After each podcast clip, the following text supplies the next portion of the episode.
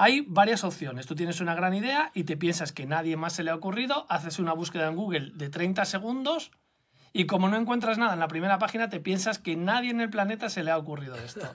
¿De acuerdo? Entonces, ¿qué tenemos que hacer? Hay, hay mucha gente que lo que hace es hablar de su idea continuamente a gente que le quiere.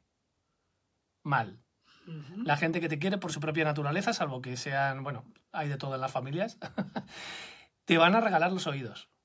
¿Vale? O sea, si tú se lo cuentas a tu madre, a tu novio, a tu pare bueno, pareja, novio, novia, lo que sea, e incluso a tus hijos, que sean mayores, te den su opinión, compañeros de trabajo, amigos, toda, toda esa gente te va a dar información errónea sobre tu idea de negocio. ¿Qué